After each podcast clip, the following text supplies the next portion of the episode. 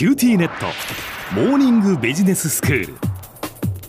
今日の講師は九州大学ビジネススクールで企業戦略がご専門の目代武史先生です。よろしくお願いします。よろしくお願いします。先生今日はどういうお話でしょうか？はい今日からはですね企業戦略の中でも全社戦略と言われるテーマについて取り上げていきたいと思いますはい全社戦略というのは複数の事業を営む企業がその企業グループ全体の経営の方向性を示す構想であったり枠組みであったりと、まあ、そういった戦略的打ち手をまあ打ち出していくことを意味します。はい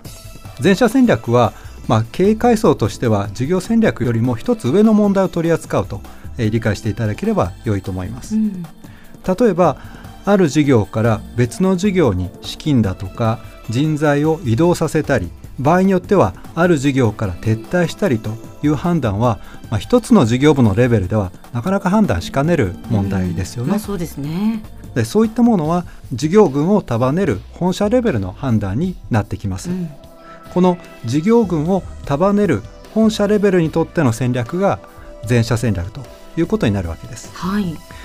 で今日はですねその中でも多角化という問題を取り上げたいと思います。多角化ですか？はい、はいあの多角化と言いますのはある企業が、まあ、その企業の内部に複数の事業を保有するようになることということなんですね。ええええまあ、あの世間に知られた大企業のほとんどは、まあ、多角化企業でもあります。はい例えば自動車メーカーのホンダはオートバイが始まりなんですが、まあ、これ以外にも高温機や発電機除雪機草刈り機ボートの船外機などさまざまな事業を展開しています。うんもちろんあのいわゆる四輪車乗用車も作っていますし、はいさらにはホンダジェットによって航空機事業にも進出しています。うん他にもソニーはテレビやオーディオといった民生家電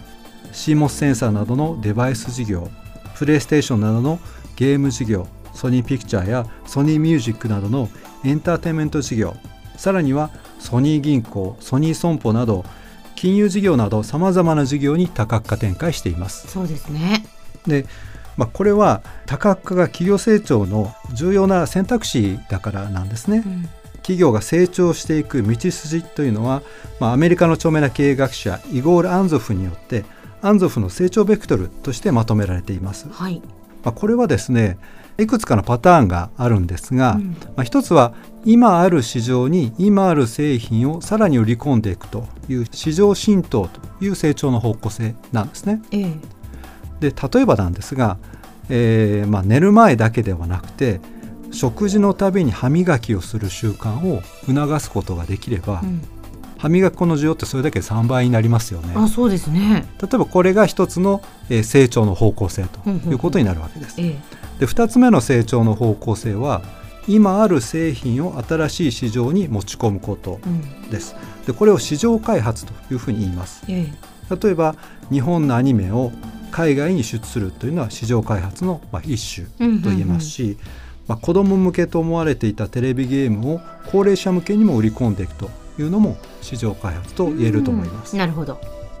3つ目の成長の方向性は、うん今ある市場に新しい製品を導入していくことです。はいいわゆる製品開発というわけですね。ええ例えば歯磨き粉の市場に液体歯磨きを開発して導入するようなケースです。なるほどなるほどそして4つ目が市場も製品も新しい分野に進出することなんですね。うんでこれをアンゾフは多角化と呼んだわけなんです。はいで、まあ、気になるのはですね、この多角化戦略と経営成果のまあ関係性だと思うんですね。ええはいでこの分野で先駆的な研究を行ったのがカリフォルニア大学ロサンゼルス校の、まあ、リチャード・ルメルト教授という方です。うんまあ、彼は1970年代に発表した研究でアメリカの多角化企業のタイプと経営業績の関係を調べたんですね。でそれによると本業に近い領域で多角化している企業は利益率が高くなる傾向があると。はいで一方で幅広い領域に多角化している企業は売上高成長率は大きくなるとうん一方で経営の利益率は若干低くなる傾向があるということを統計データに示したんですね。ええでこれは最近の研究でも再確認されていまして、え例えば東洋大学の川上敦准教授によるとまあ、彼は財務省の法人企業統計を用いて多角化企業と非多角化企業の間で生産性の水準や伸びに違いがないかを分析してるんですね。ええでこれを見ますと多角化企業は非多角化企業に比べて生産性の水準は相対的に低いと。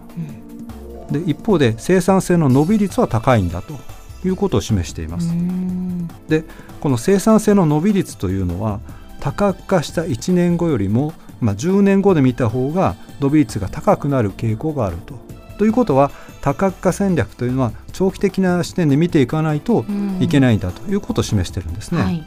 でこの研究のもう一つ面白い点は製造業が別の製造業の分野に多角化する場合と製造業が非製造業に多角化する場合で言いますと、まあ、あまり違いがなかったということなんですね。で一方で非製造業うんつまり運輸業ですとか卸売業だとか宿泊飲食サービスといったものなんですがこういった非製造業が製造業の分野に多角化する場合には短期的には生産性は上がるんだけども長期的には多角化しなかった企業よりも生産性が低下する傾向があるんだとうん。いうことを言ってるんですね。ええ。まあ、要するにこの川上准教授の分析によると、非製造業においてはコアコンピタンスというものから離れた領域への多角化は、まあ、非効率性をもたらして生産性の低下を招くんではないかというふうに言われてるんですね。なるほど、まあ、やっぱりその本業にこう近いところへのそのはい。多角化っていうことが、まあ、利益に結びつくっていうこう結果になったわけですね。そうですね。統計的にはそういう結果が出ているということが分かってるんですね。はい、では先生今日のまとめをお願いします。はい、今回は全社戦略としての多角化についてお話をしました。多角化というのはある企業がその内部に複数の事業を保有するようになることを言いますこれまでの研究によって本業に近い分野での多角化は相対的に高い利益率や生産性をもたらし逆に本業と遠い分野への多角化は売上高の成長をもたらす傾向があるということが示されてきました。なぜそのようになるのか。そもそも多角化が価値あるものになるためにはどんな条件が必要なのか。こういった問題については次回以降お話ししていきたいと思います。今日の講師は九州大学ビジネススクールで企業戦略がご専門の木大武文先生でした。どうもありがとうございました。ありがとうございました